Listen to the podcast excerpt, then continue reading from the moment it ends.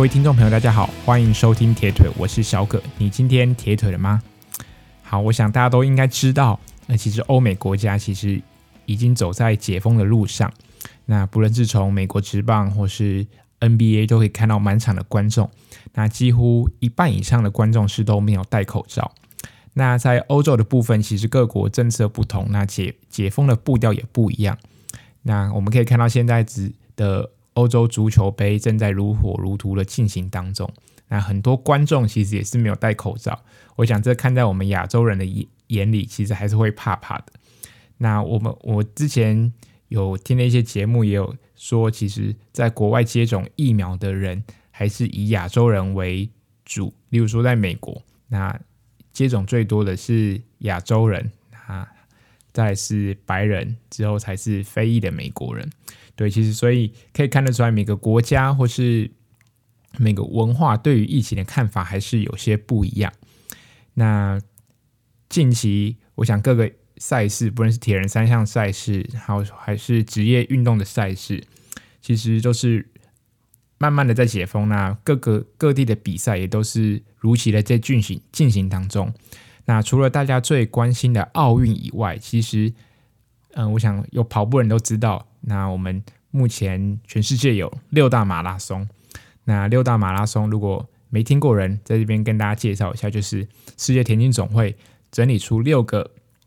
最大的马拉松。那基本上你在这些这个六个马拉松里面，你如果拿到第一名，基本上你在呃你田径总会里面，你你的积分可以获得最多。对，那这六个马拉松也是最。不管我不能说到最值得参加，但是如果有机会，嗯、可以去参与其中，我觉得是不错的。那这六大马拉松在亚洲的部分，唯一一个就是冬季马拉松。那美国有三个，一个是芝加哥，一个是纽约马拉松，另外一个就是一般来说大家觉得，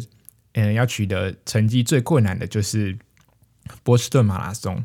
对，就是还有所谓的 BQ 制度，你要达到一定的成绩，你才可以参加。当然。还有很要嗯要参加波士顿马拉松有很多的管道，你也可以透过呃捐钱的方式或是其他的方式来参与都可以。那另外欧洲的部分有两个，一个是柏林，那另外一个是英国的伦敦马拉松。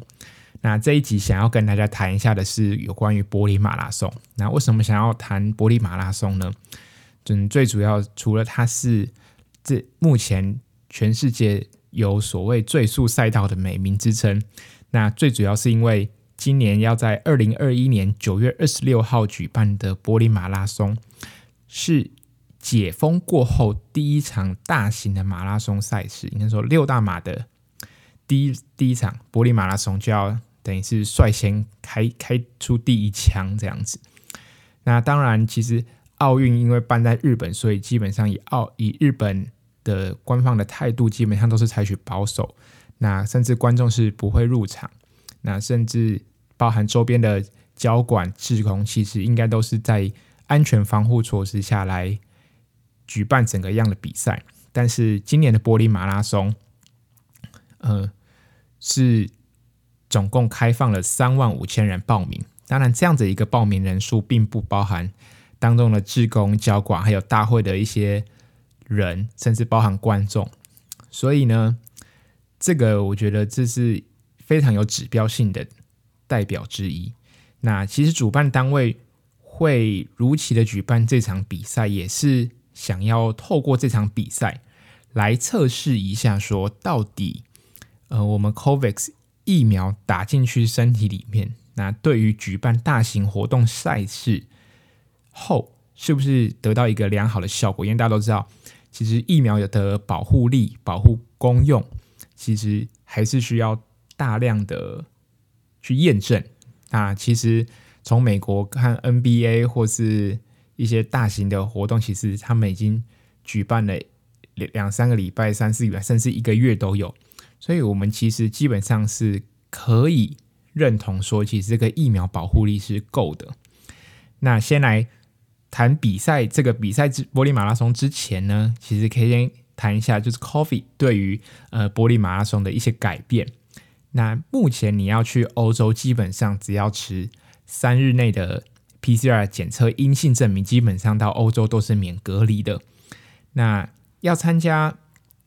柏林马拉松呢，你必须持有阴性的证明。那如果你有打过疫苗的，你必须完成 BNT 两剂，或是莫德纳两剂、AZ 两剂，交生一剂的疫苗接种，或是现在呃混打的，例如说 AZ 加 BNT，或是一剂 AZ，它第二剂打莫德纳，都是呃柏林马拉松官方大会认可的你的疫苗接种的一个项目。那另外，如果你是曾经得过呃新冠肺炎 COVID-19 的，你要拿到那个康复证明的证明，那你有这三个东西，你就基本上你就是可以参与这次的比赛，然后不需要被隔离。那当初这个柏林马拉松在报名的时候啊，我以前我是没有去看，那但是我看到一些呃官方上面的一些讯息，他说啊，有人因为有人会问说，诶，我到底可不可以退款？如果我在报名之后中间不小心真的得了新冠肺炎或者是新冠疫情。他说：“你可不可以退款？嗯，基本上是不行的，除非你当初在报名的时候有有选的一个 insurance 保险的一个东西，就是你可能要多付一笔费用。那如果你真的无法参加，他才会把你的报名费退款给你。对，那这次的比赛呢，依旧会有 expo，也就是博览会，就是因为大型的马拉松比赛之前，我们要领报到物资，那买一些周边商品都可以到 expo 去办理。对，那是因为今年因为疫情的关系。”那虽然，呃，已经是逐步解封的态势，但是相对的，今年的 Expo 还是会比较简化简约。那可能逛的部分就不会那么多。那尽量让大家以最快、最安全的方式领取完物资。那这是这一次 Expo 的最主要的诉求之一。那目前关于戴口罩的规定，那目前在柏林马拉松大会那边还在做滚动性的调整。所以如果真的，呃，有国外的听众，或是今年台湾的听众有有意愿，或是想要去参加柏林，有想要参加马柏林马拉松的，就是口罩目前这个东西是还不确定，那大家都要去随时去更新一下大会的资讯。那其实这边补充一点，其实如果你要看一些大会最新的东西，基本上到大会的脸书或是网站，应该是基本上都是找得到的。好，那回来谈一下，就是柏林马拉松，那今。今年的柏林马拉松是在九月二十六号举办。那这个柏林马拉松是从一九七四年就开始举办。那目前最主要的赞助商是 BMW，对，也就是宝马的这个这间公司。那我们可以看一下它的报名费，蛮便宜的，一百二十五欧元。对，其实相对于像纽约马，纽约马我那时候记得报名费就要将近一万块台币，也就是最贵的马拉松啦。对，那柏林马拉松报名费一百五十一百二十五欧，其实基本上是换算台币大概四千两百块，这个算是蛮合理的一个价格。对，当然因为而且我觉得柏林马拉松的周边商品其实是做的都还蛮不错的。像当然，我觉得冬季马马拉松日本人的呃设计啊的风格，我想普遍是大家都喜欢的。那柏林马拉松，我也是觉得这六大马里面算是。东西商品都做的还算不错的一个一个马拉松这样子。那这个柏林马拉松的终点叫在那个布兰登堡门。那提一下布兰登堡门，因为如果大家如果今年九月可以看一下那个转播的话，我们可以看到每次柏林马拉松在通过终点之前都会经过一个布兰登堡门。那这个门为什么特别呢？那是因为在一七八八年到一七八。一七九一年的时候建造，那那时候的是对于呃我们亚洲来说是在清朝的时候，那时候是为了纪念普鲁士王国在七年战争中取得胜利。那七年战争基本上就是那时候的欧美国家列强的一些战争，对，基本上就是赢了一个胜利，然后打造出那个布兰登堡门。那这样那个这样子拍下去，那时候看起来是非常壮观。尤其通常在进终点的时候，都是有那个。天上都是用，我记得那时候他们都不用空拍，他们就直接直升机在上方就可以拍到那个选手通过门，然后冲向终点的画面。那个是柏林马拉松非常有特色的一个画面之一。那最主要谈柏林马拉松是目前世界的最速赛道，是因为呢，在一九七七年开始。那有七个男子马拉松以及四个女子马拉松的世界纪录都是在这个赛道诞生的。那包含二零一八年，我是我那我那一年去柏林马拉松是二零一八年的时候，那那一年的呃 Kipchoge 就是以两小时零一分三十九秒的成绩，然后打破当时的世界纪录。那这个成绩也是目前的世界纪录。那讲比较几个特别的是，二零零八年的时候，首度男子跨越两小时零四分，那时候。是两小时零三分五十九秒，也是在柏林马拉松这个赛道创下来的。那二零一四年，Dennis Kimetto，呃，以两小时零二分五十七秒，这个成绩也是人类史上第一次跑进两小时零三分以内的成绩，也是在柏林马拉松呃这个赛道创下来。那谈到女子马拉松呢，讲一个代表性的，二零零一年，呃，高桥尚子。日本的女子马拉松选手，她曾经获得两千年的雪梨奥运的马拉松金牌。她当时以两小时十九分四十六秒的成绩，创下了女子马拉松的世界纪录。那我国的选手曹纯玉啊，在二零一九年的时候，以两小时三十四分零九秒，也是在柏林马拉松的时候，创下当时的全国纪录啊。当然，曹纯玉目前的全国纪录是有在。是在去年的台北马拉松创下，是在二零一九年当时，呃，曹纯玉也在呃柏林马拉松的赛道创下了当时呃国内女子的最好成绩。那就来谈一下，说为什么这个赛道柏林马拉松的赛道能够成为呃最速的赛道呢？最主要是因为呃九月的柏林其实气候是算是非常的舒适。大家可能会想说，诶，台湾九月还天气很热，但是其实，在纬度比较高的国家，那尤其德国算是稍微内陆一点的地方，那那时候的天气都蛮舒服的，平均的温度落通常都是落在十二到十八度，那风势相对是比较小的，那也是在城市的关系，没有靠近海边，所以整个风来说，我觉得都是，那我那时候跑起来确实风没有很大，那。还有一个很重要，就是三十公里之后，呃，林荫的道路比较多。因为柏林马拉松九点开跑，如果你通常跑进越往中午跑的时候，照理来说天气越热。但是三十公里之后，整个赛道最最主要就是呃有树遮挡到那个太阳阳光比较多，所以相对的温度并不会随随着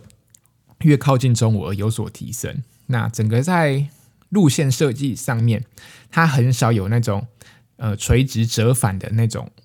赛段，像日本的大阪马拉松啊，或是东京马拉松，就有几段是必须要整个垂直折返，你等于是你要呃减速完再做加速这个动作，这个对于跑者来说，其实一次两次都算是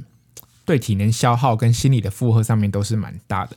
其实不论是每一个。马拉松啊，尤其是办在城市的大型马拉松，赛道设计真的是一个非常有学问的一个课题。那除了交大家最在意的交通管制，那怎么设计出一个符合呃有特色的赛道？那像柏林马拉松还可以设计出目前的最速赛道，这都是需要各个政府部门来配合的部分。对，我觉得我觉得这个是非常困难的部分。那到目前为止，柏林马拉松都没有在在路线上做更动，那也是希望以目前的这样子一个态势，那想未来还有机会再看到呃马拉松的成绩再往前突破这样子。那我自己觉得还不错的几点就是它起点是在公园，那呃其实德国呃尤其是在柏林，它因为德国算是。其实二次世界大战，他们德国输了嘛？那他们整个国家，尤其是柏林，算环境就是被破坏殆尽，还蛮严重。所以去柏林可以看到，其实他们的建筑啊、公共设施都是蛮前卫、蛮先进的。那如果我们到东欧看，可以看到，哎，他们其实古色古香，比较有以前的味道。但是到了柏林，会发现这个城市是非常现代化的。所以，包含他们的地铁设计、他们的交通的管制，都是非常符合就现代城市的一个发展，所以要到起点集合的过程当中，呃，是非常方便。那因为方便的关系，所以呃参参与者就不需要花太多的时间去嗯、做交通啊，那导致让在路程当中是非常的疲惫。那像像比较特别的是，像波士顿马拉松。或是像纽约马拉松，它的起点都是距离终点是非常远，那通常都要搭那个 shuttle bus，就是接驳车才能到起点。那相对的，在柏林，你只要呃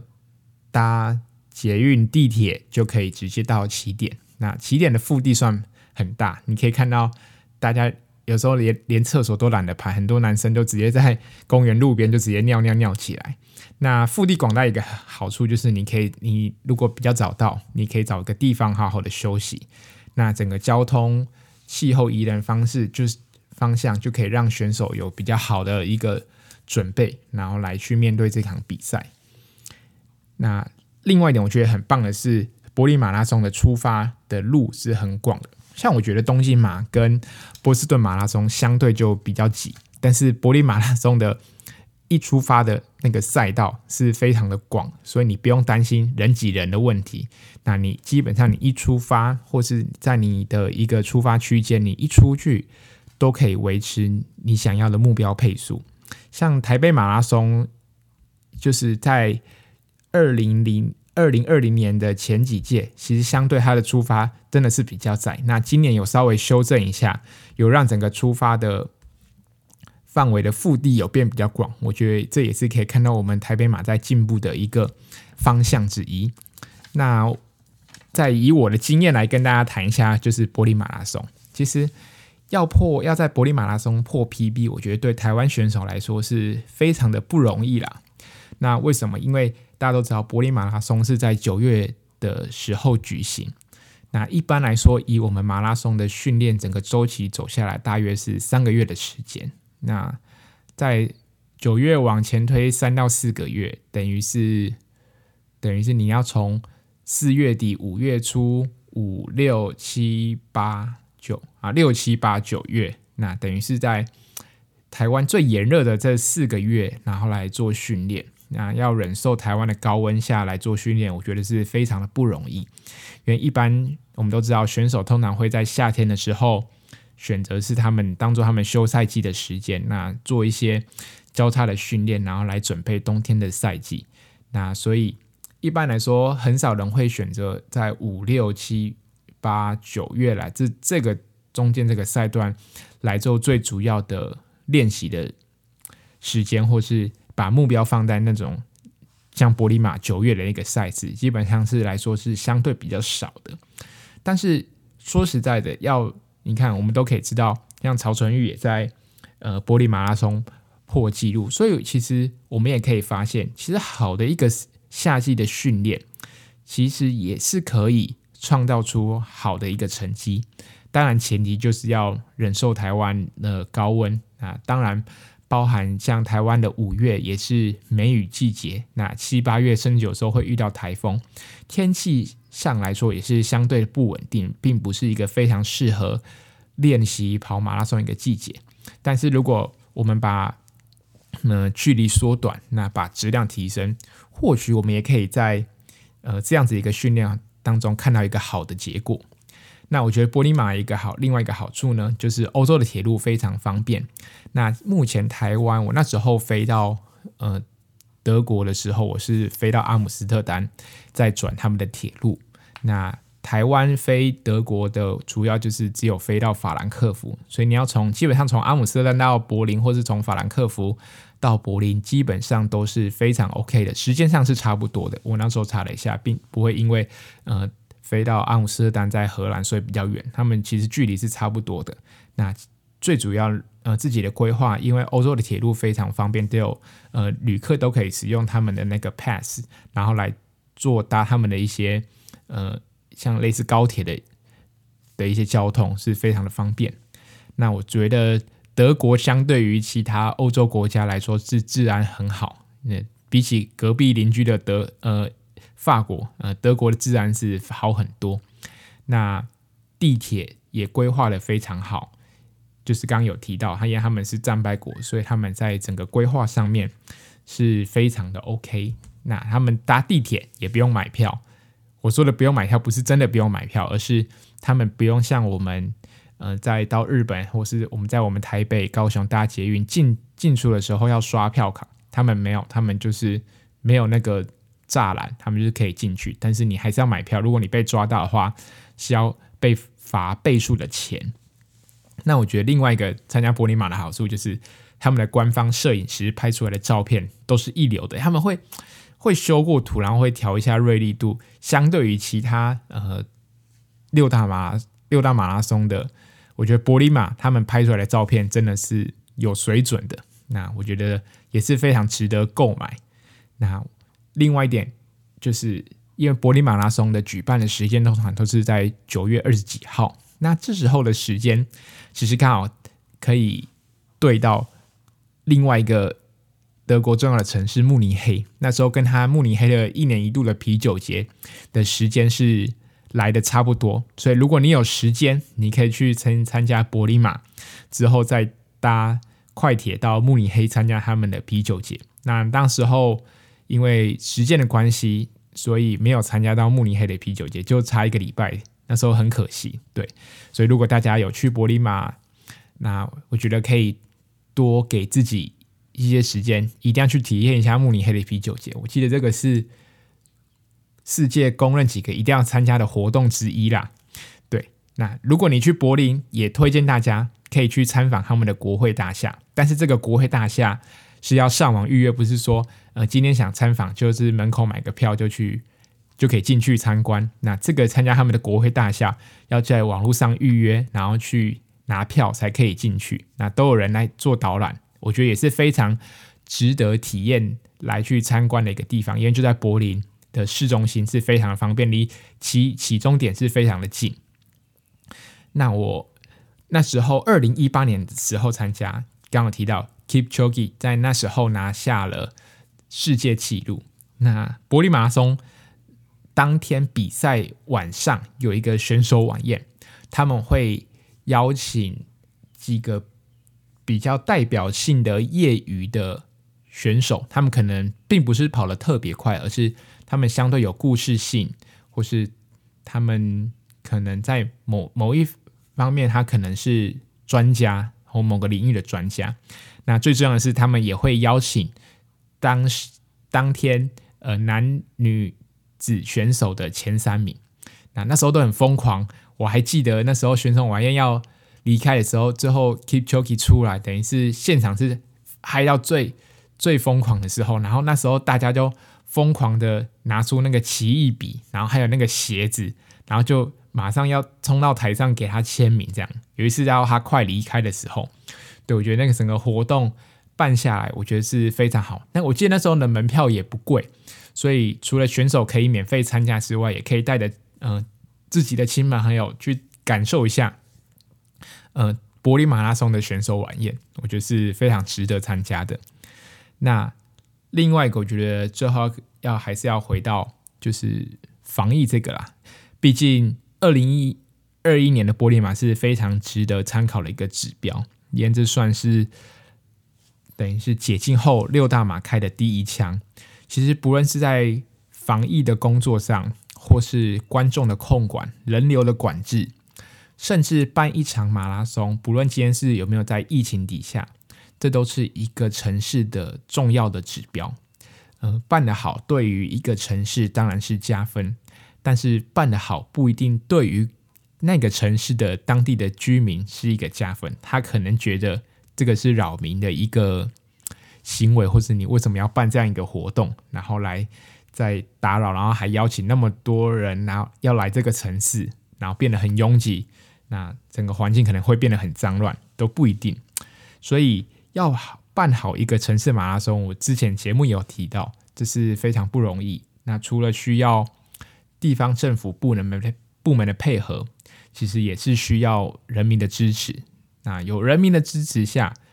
一个城市马拉松它的可、可宽、可看性跟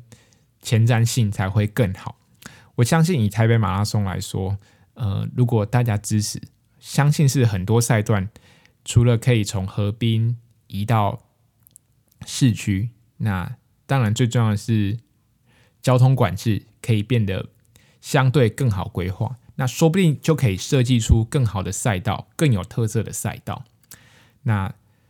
今天的节目就跟大家分享柏林马。那未来其实还有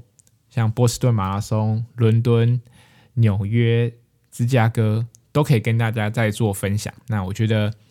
除了看奥运之外，今年的柏林马也大家可以稍微关注一下。那我们今天的节目就到这边。那我在连接脸书连接的时候，也有也有看到，就是我放一个赞助的一个连接，然后我看到有人。抖内给我真的是非常的感谢。那其实每一个留言我都会看，我有看到说有人觉得我分享的东西对你们的训练有帮助。对，那目前大家还是只能在家训练。那希望七月十二号的微解封可以让我们运动的这个环境能够稍微好一点。那今天的节目就到这边，我们下一集再见喽，拜拜。